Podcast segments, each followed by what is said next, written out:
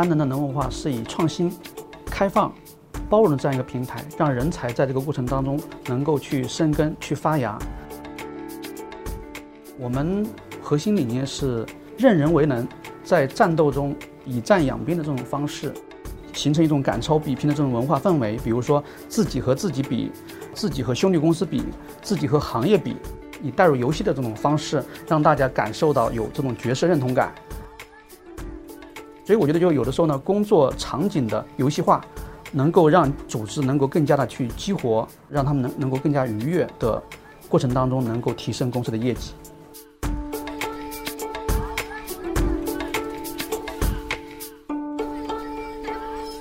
大家好，我是来自于上海安南集团，啊，主要负责组织和人才招聘的工作。我们总部是在上海。安能的能文化是以创新、开放、包容的这样一个平台，让人才在这个过程当中能够去生根、去发芽。啊，因为我们是创立至今一共是九年的时间，在这个过程当中的话，让我们的人才能够充分感受到公司的这种呃创新的机制、灵活的这种管理氛围。啊，因为现在九零后、九五后的他们更希望有一个宽松、愉悦的这样一个文化氛围啊。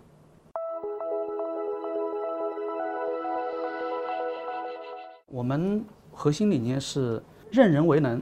啊，然后呢，在战斗中这个以战养兵的这种方式。我举个例子，比如说我们有一个项目叫“王者争霸赛”，那这个背景是什么呢？就是基于基于行业的这个淡季啊，我们在这个过程当中的话。为了提升业务量，让我们的这个员工能够在这个过程当中，啊，通过以赛代练的方式，然后呢，提升我们的业务量。比如说，我们会设定挑战的目标，形成一种赶超比拼的这种文化氛围。比如说，自己和自己比，然后呢，自己和兄弟公司比，自己和行业比。那自己跟自己比呢，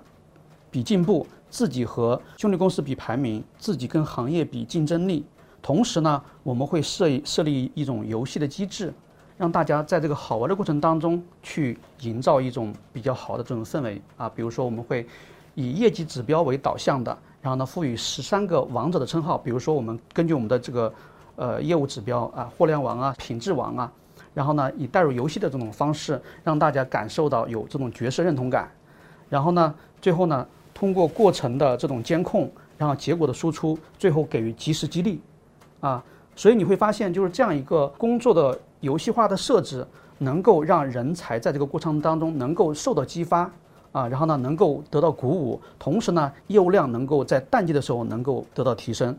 啊，所以我觉得就有的时候呢工作场景的游戏化啊，然后呢能够让让组织能够更加的去激活啊，让他们能能够更加愉悦的过程当中能够提升公司的业绩。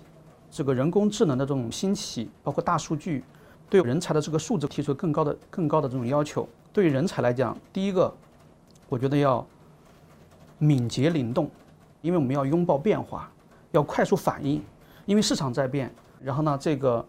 这个商业模式在变，对应的这个我们工作的这个方式和方法也要变啊，企业的这种选拔的标准也会有差异，这第一个。那么第二个呢，持续学习的能力，因为其实这个人工智能的发展的话，那未来以未来的这种呃重复性的劳动。都会被人工智能所取代，那么无形当中带来的是什么？我们需要持续学习，与人机共舞，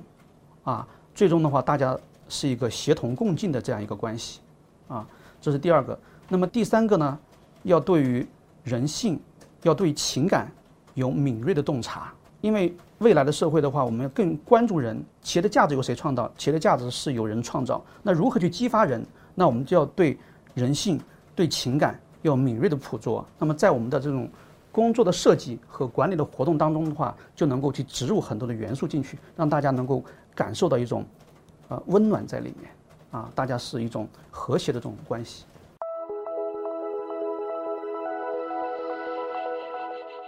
我觉得机遇在于以技术为驱动的话，带来效率的革命，因为其实对于我们这个行业来讲的话，呃，一个永恒的话题就是降本增效。那如何降本，如何增效？那么一方面是通过这个工作流程的梳理，啊，通过优工作的优化；另外一方面的话，更希望通过技术手段来去实现。因为其实我们，我们这个行业还属于劳动密集行业。其实从技术层面来讲，我们其实还是远远低于像德国、日本这些国家。所以就是从技术层面，未来的话，包括这个现在现在这个谈到的机器人呐，这个无人机啊，这也可能都是未来的一个趋势，带来效率的革命，带来这个整个我们效能的提升，这是一个机遇。挑战来讲的话，我觉得可能更多是管理的挑战，因为其实这个这个行业，其实我们也是一个直营加加盟的模式，啊，加盟来讲的话，对于管管理和管控来讲，也会是一个挑战。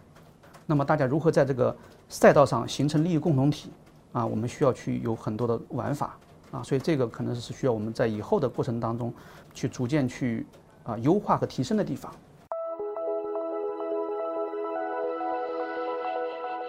我可以举一个我们公司现在的例子啊，我们公司的话年招聘量在三万人，全国的招聘的队伍的话大概有一百多人，他们这个。每个月的月均招聘量在三十人，三十人，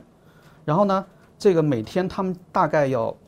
收集三百到四百份简历，那意味着就是说他们一天八小时，他们要处理三百到四百份简历，意味着什么？意味着意味着工作量很大，而且在里面的话有很多是重复无效的，而且是被拒绝的，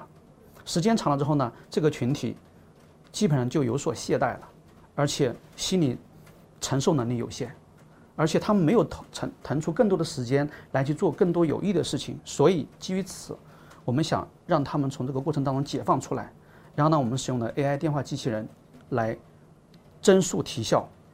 我们做了一个对比，原来我们的招聘专员一天是打一百个电话到极致，但是人工智能的话，AI 机器人的话可以打三百二十个电话，转化率呢就是人工打了十六个有意愿的，那 AI 机器人的话是。有五十三个有意愿的，这样的话就是你的效率是增加了三倍。对于这个效率的革命来讲的话，我觉得，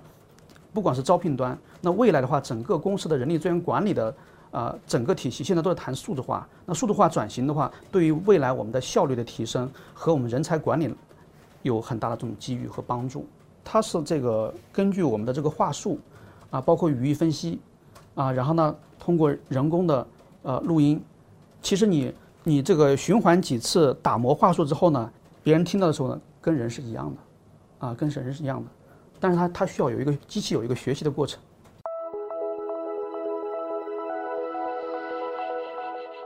两大目标，第一个目目标呢，我们现在的话是这个市值的话是百亿，我们要在那个三到五年之内的话，我们要达到千亿千亿的规模，啊，然后呢货量的话从目前的万吨。到未来的十万吨啊，因为我们的这个业务的体量是按吨位来计算的啊，就是我们货量的体量。因为今年双十一刚刚过去，那我们目前的话，双十一的体量是在将近四万三的体量。那么我们未来三到五年的规划的话，是要达到十万吨的体量，这是两个目标，一个是我们营收的一个增加，一个是我们业务量的增加。两个方面吧，第一个方面的话是基于。客户需求的产品的更新迭代，因为其实我觉得五八这，呃两三年的话变化还是蛮大的。变化的点在于就是能够根据市场的需求，随时能够改变产品的这样一个结构和升级迭代的一个过程。啊，我我觉得这点很好，而不是说墨守成规以前的这种老的方式或老的产品结构。啊，我觉得这是一个好的方面。第二个呢，就是个性化的服务体系。啊，这个怎么讲呢？就是因为其实我们一四年开始跟五八合作的。刚开始的时候呢，其实我们合作的紧密度还不是很强，当时体量也比较小。那随着这几年慢慢的深入的话，我们从从一点点的开始的培育到过程的陪伴，到最后呢，我们一年年的用的这样一个感受会更加深刻。啊，包括我们前段时间双十一之前，那个五八的客服从天津，呃，因为因为当时我们是下到省区给省区做帮扶嘛，做帮扶的过程当中，我觉得令让我感动的一个故事就是。我们的客服人员，他老婆本身是今天生，但是我们不知道。然后呢，约定的时时间是第二天就要到天津给我们做一场培训，但是呢，他没告诉我。如果说他提前告诉我之后呢，我们就可以挪一个时间。他没有告诉我，他说可以。